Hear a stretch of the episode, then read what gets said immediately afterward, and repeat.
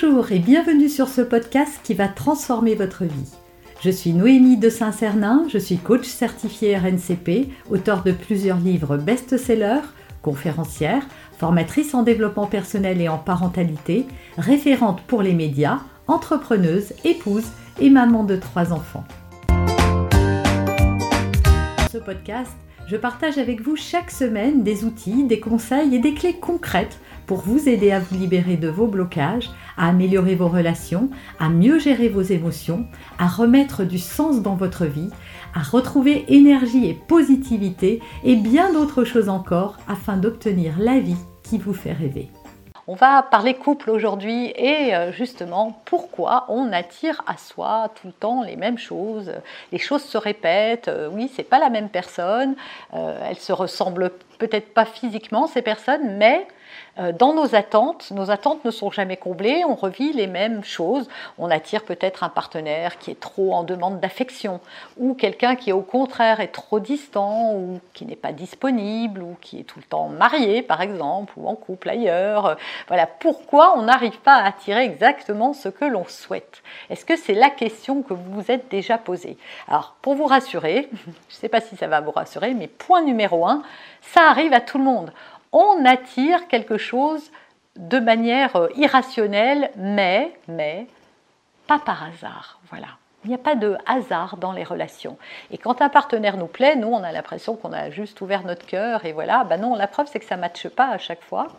Et qu'en fait, dans les relations de couple, on va se retrouver avec euh, des blessures, des blessures d'enfants euh, dont on n'a peut-être même pas conscience, qui vont se réveiller et dans le couple, c'est vraiment là où les blessures vont être révélées. Et c'est pour ça que on va attirer quelqu'un qui va nous faire d'une certaine manière, et c'est pas de sa faute, elle ne le fait pas exprès, parce qu'on fait exactement la même chose avec elle, et ça c'est rassurant de savoir que on n'est pas tout seul.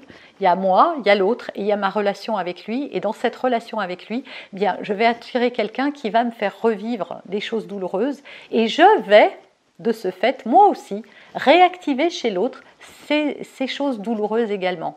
Et que donc, on va être tous les deux dans des attentes, des attentes euh, inassouvies, des besoins, des besoins qui ne sont pas comblés, et on va en vouloir à l'autre de ne pas nous donner ce qui nous fait défaut, de ne pas nous aimer comme on aimerait qu'il nous aime. Alors, point numéro 2, sachez qu'on aime toujours l'autre, qu'on aimerait être aimé nous. Par exemple, si moi j'ai un fort besoin de liberté, ce que je vais offrir à l'autre comme plus beau cadeau, c'est de le laisser libre.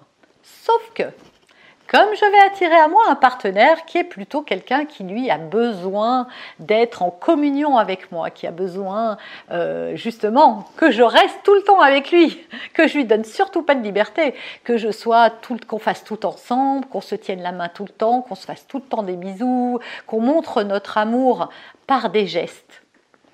Et en fait, on se retrouve avec deux partenaires. Un qui va montrer son amour par des actes, et des actes, voilà, en donnant beaucoup de liberté à l'autre, en, lui créant de l'espace, en le laissant euh, autonome. Et comme j'ai de l'autre côté une personne qui, elle, a plutôt besoin d'attention, bah, vous voyez bien que là, euh, ça ne se rencontre pas. Parce que la personne qui a besoin de marque d'attention se dit, mais pourquoi il me laisse pourquoi, euh, pourquoi il fait ça? Moi, je voudrais au contraire qu'on passe plus de temps ensemble. Et la personne qui, elle, offre ça, attend elle aussi qu'on l'aime comme ça. Et elle va pas comprendre pourquoi on ne me laisse pas ma liberté à moi. Pourquoi cette personne veut autant être collée à moi? Ça m'étouffe. Et donc les deux, il n'y a ni bien ni mal. Est-ce que c'est bien de vouloir de l'amour? Est-ce que c'est bien de vouloir de la liberté? Ce n'est ni bien ni mal. C'est bien d'avoir les deux. C'est bien de tout avoir d'ailleurs. C'est simplement par rapport à moi, quelles sont les choses les plus importantes pour moi. Et c'est pour ça que ça crée ces difficultés et ces choses qui se répètent. Parce que tant que moi, par exemple très en demande, avec une blessure d'abandon, où j'ai très vraiment besoin de marques d'attention, d'affection, et que je ne le trouve pas chez l'autre, et que j'attire des partenaires qui sont plutôt distants, pas du tout bisous, pas câlins, qui font des cadeaux, mais qui, pour qui c'est pas du tout important, qui peuvent faire des cadeaux en dehors des fêtes. Oui, mais moi c'est à la Saint-Valentin que je voulais des fleurs. C'est pas, euh, c'est pas un autre moment. Eh bien, il va se créer des souffrances avec le temps. Alors au début, on ne les voit pas, on est dans la magie de la rencontre. Et puis très vite, on va, euh, on va, être, on va souffrir du fait que l'autre ne nous donne pas ce dont on a besoin. Mais en fait, l'autre n'est pas là pour combler nos besoins. Alors on peut lui les exprimer, mais il n'est pas là pour ça. Et à partir du moment où j'accepte que c'est moi qui ai ces demandes-là, que c'est moi qui ai ces besoins-là, mais que ce n'est pas une règle, que je comprenne que non, il y a plusieurs façons d'aimer, il n'y a pas que ma façon d'aimer, et que moi, quand je donne à l'autre ce qui est ma carte de l'amour, eh bien, je ne le comble pas. Donc, ça fait reprendre la responsabilité, c'est-à-dire qu'on se dit, c'est pas l'autre qui ne me donne pas, mais moi aussi, je ne lui donne pas. Donc en fait, on est à égalité. Il me fait peut-être souffrir, ou cette situation me fait souffrir, mais je ne voyais pas que moi aussi, je pouvais aussi le faire souffrir. Et quand on comprend ça, alors on peut grandir en conscience et en amour et pouvoir euh, se retrouver justement en tant que couple pour pouvoir exprimer ses besoins, euh, exprimer ce qui est important pour nous, mais ne plus être dans cette attente de l'autre pour combler tout ça. Vous avez aimé cet épisode? Abonnez-vous pour être informé de toutes mes futures publications. Laissez un avis 5 étoiles sur la plateforme que vous utilisez et un commentaire afin de m'aider à diffuser mes graines de conscience et de bienveillance à d'autres personnes. Vous pouvez aussi, si vous en avez envie, partager ce podcast à vos amis. Merci, merci d'avance pour votre soutien. Pour aller plus loin, vous pouvez me retrouver sur ma chaîne YouTube, mon site internet et mes réseaux sociaux. Ils portent mon nom, Noémie de Saint-Cernin.